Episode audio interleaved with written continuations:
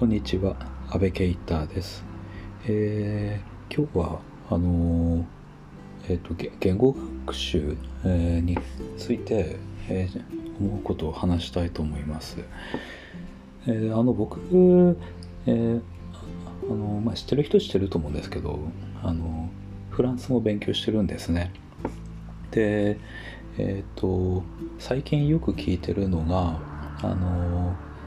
ファンセオトンティックっていう、えー、ポッドキャストなんです。で、そのポッドキャスト、えー、まあ、えっ、ー、と、YouTube でも配信してるんですけれど、まあ、それを、えー、まあ、よく見てるんですね。で、最近見たものの中で、えっ、と、まあ、なんか、あの、恐れずに話してくださいあるいはまあフランス語を話す際に恐れないでくださいっていう、まあ、そういう内容の、まあ、ものがあって、えー、まあなんかすごい、えー、共感するなと思って聞いてました。えー、まあなんか、えー、いくつか言ってたんですけどえっ、ー、とまああの恐れない、えー、でまあえーとまあ、恐れると、まあ、早い話上達しないっていうんですね。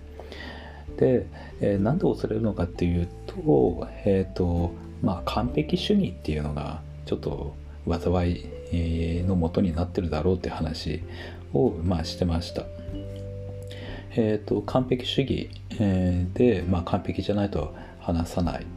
えー、文法を間違ったらダメとか発音間違ったらダメとかまあそういう完璧主義っていうものを求めると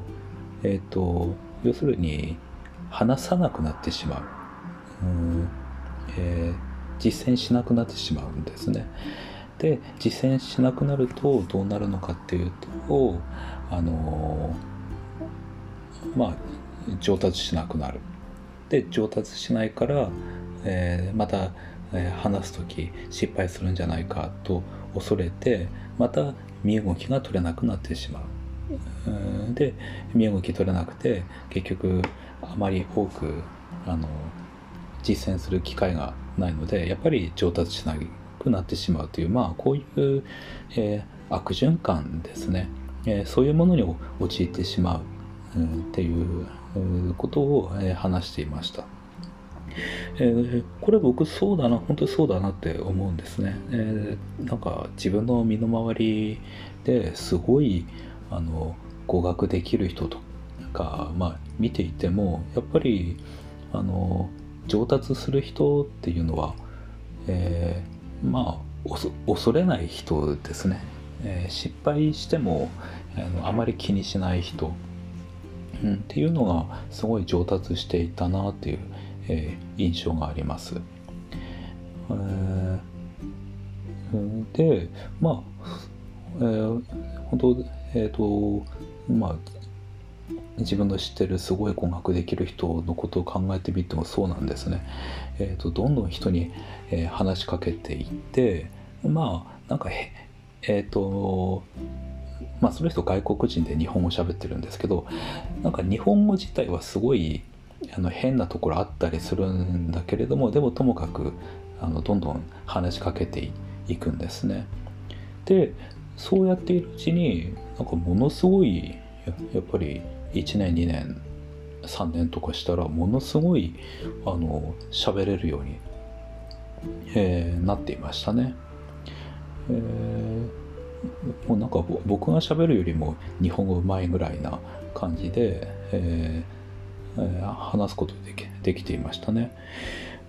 うんと、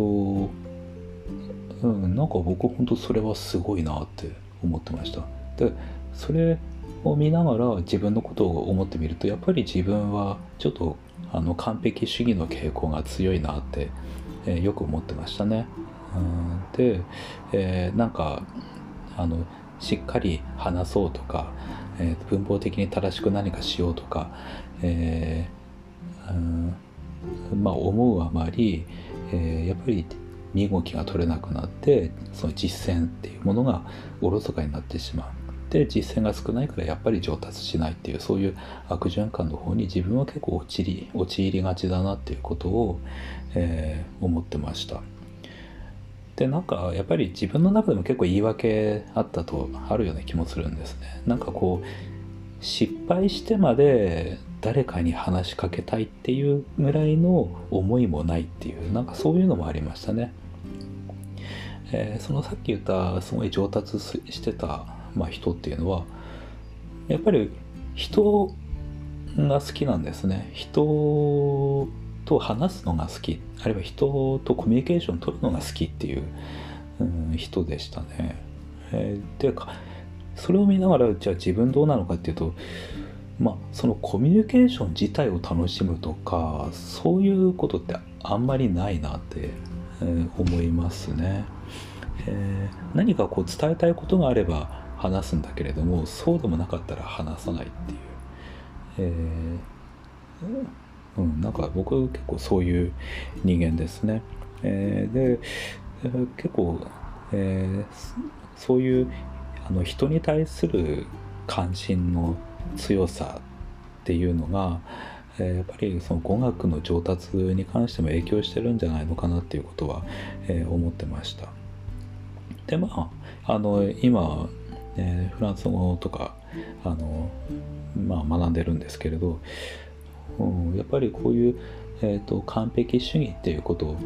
うん、そういうものを本当に無視しながらじゃないと、えー、上達しないんだろうなというふうに思います。で多分これ別にフランス語だけじゃなくていろんな言語で当てはまると思いますね。また言語だけじゃなくていろいろな能力についてもまああの当てはまるんだろうなっていうふうに思います。なんか最近あの、ね、よくあのプログラミング学習とかも言われてますけれどまあそういうのも、うん、僕結構まあ最初あのコピペでいいんじゃないかって思ったりしますね。えー、コピペしてであの自分のやりたいことに合うように部分的に修正していく。で,、うん、で大量にコピペしていって行ったらなんかあのどこかの時点でいやちょっとこれあまりにも面倒くさいんで自分で書いた方が早いんじゃないかってあの思う時来るような気がするんですね。でその時に、うん、なんかあの、まあそ、それでもいいんじゃないそれでもいいんじゃないのかなって、えー、ことは思います。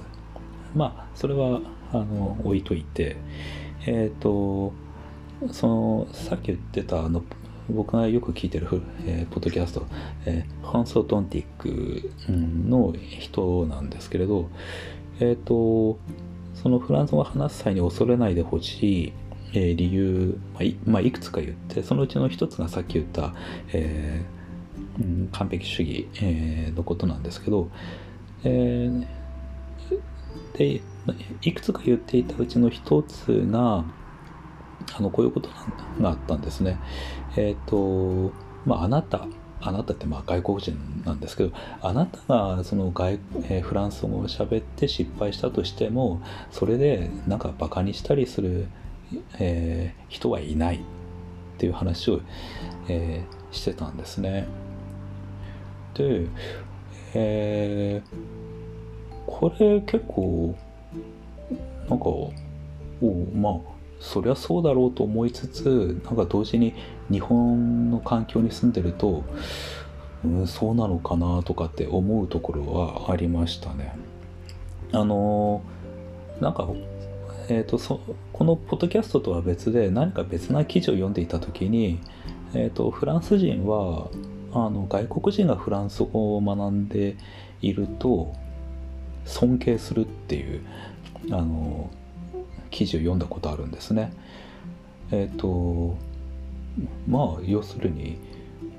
このフランスってまあすごい歴史のあるあの国で文化も高いっていうふうに、まあ、自分たち自身も思っているだろうあの国ですけれどそういう国の言語を、まあ、わざわざ外国人があの学んでいるって言ったらやっぱりおすごいなっていうふうにあの尊敬するまあ、そういうふうに考えるフランス人が多いっていう記事をどこかで読んだことあったんですね。でその記憶があったんで、えこのポッドキャストえー、で聞いててああこの人も同じこと言ってるなっていうふうに、えー、思いました。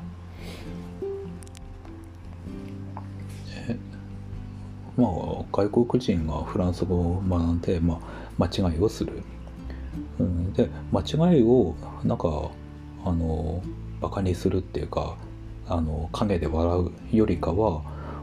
学んでいるっていうこと自体をあのすごいことだな素晴らしいことだなっていうふうに思う人の方がまあ多いっていう話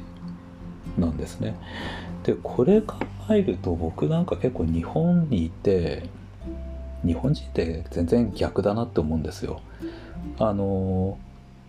相当日本語できるあの外国人でも、えーと、その外国人の発音がちょっとおかしいとかあのある単語、まあ、あるあるいはある、えーと文字ですねある文字の発音がちょっとおかしいと結構からかう日本人多いですね。うん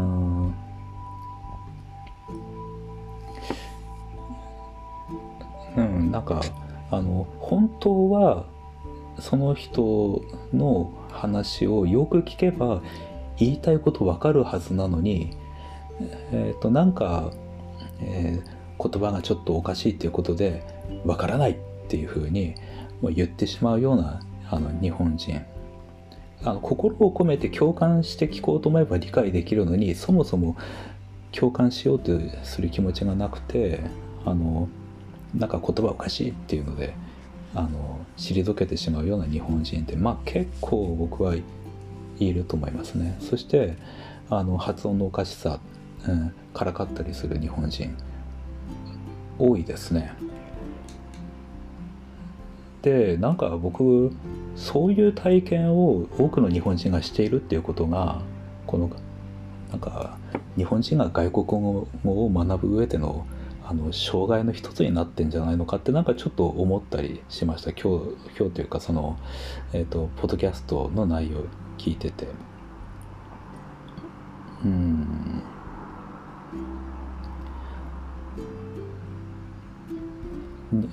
日本人がその外国人の外国人が日本語を学んでいる時にあるいは日本語を話そうとする時にちょっとおかしいこと言ったらまあ嘲笑う。バカにするそういうことをしているから日本人が外国語を話す時に外国語で何かミスをしたらそこの外国人たちはみんな私を笑うんじゃないかって恐れてしまう。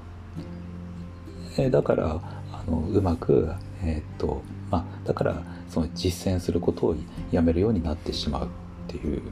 まあ、そういうあの流れです。うん、だとしたらすごいなんかもったいないことしてるんだろうなというふうに、えー、思いますね。うん、なんか日本人が本当に自分の国に誇りを持っていて自分たちの伝統に誇りを持ってるんであれば日本語を学びに来る外国人はやっぱ尊敬するんじゃないのかなってなんかどう考えてもなんかそうなんですけどね。あお前日本語わざわざ学びに来てるのかすごいなっていうのが基本的な反応な気がするんですよ。だって今世界で一番話されている言語ってまあ中国まあ人口でいうと中国語多いですけどまああの英語とか中国語とかスペイン語とかねあのまあ他にもフランス語ドイツ語とかまあメジャーな言語たくさんある中でなんでわざわざ日本語を学ぶんだ？っていうのがまあ僕は僕外国人だだから僕が多分アメリカに住んでいたらなんかそんな気はしますね。なんでわざわざ日本語学ぶのかっていうもう全然メリットないと思うんですよ。あの中国語を学ぶメリットすごいありますしまたまあフランス語とかスペイン語とか学ぶメリットたくさんあるんですけど日本語学ぶメリットってほぼない気がするんですね。もうあの僕がアメリカ人でアメリカ合衆国に住んでいるならばその中でわざわざ日本語学ぶ外国人がいたとしたらすごい奇跡的だと思うんですよ。なんか普通尊敬する気がするんですね。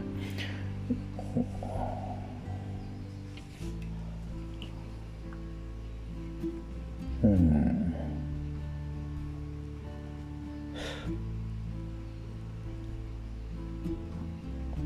あのね日本語ってまあ本当あえっ、と韓国語とか、えー、トルコ語とか、あるいはシュメール語とか、うん、と同じようにあの膠着語っていうやつですね。えっ、と他の、えーまあ、ラテン系の言語とか、うん、ゲルマン系の言語とかのあるあの屈折語とはあの違いますけどだから屈折語で慣れ親しんでる人が膠着語を学ぶなんていうのはすごい難しいことなんですね。それをややるやろうとする人たちがいるっていうこと自体が結構本当素晴らしいことじゃないかって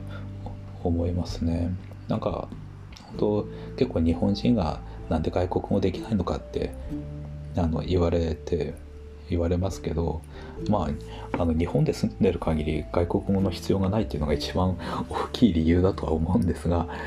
なんかそれ日本人自身がその外国人差別っていう、えー、日本語ちょっとでも間違うと外国人をバカにするようなそういうメンタリティを持ってるっていうこと自体が日本人が外国語を学ぶ上でのまあ障害にもなってるんじゃないのかなっていうことをまあちょっと思いましたね。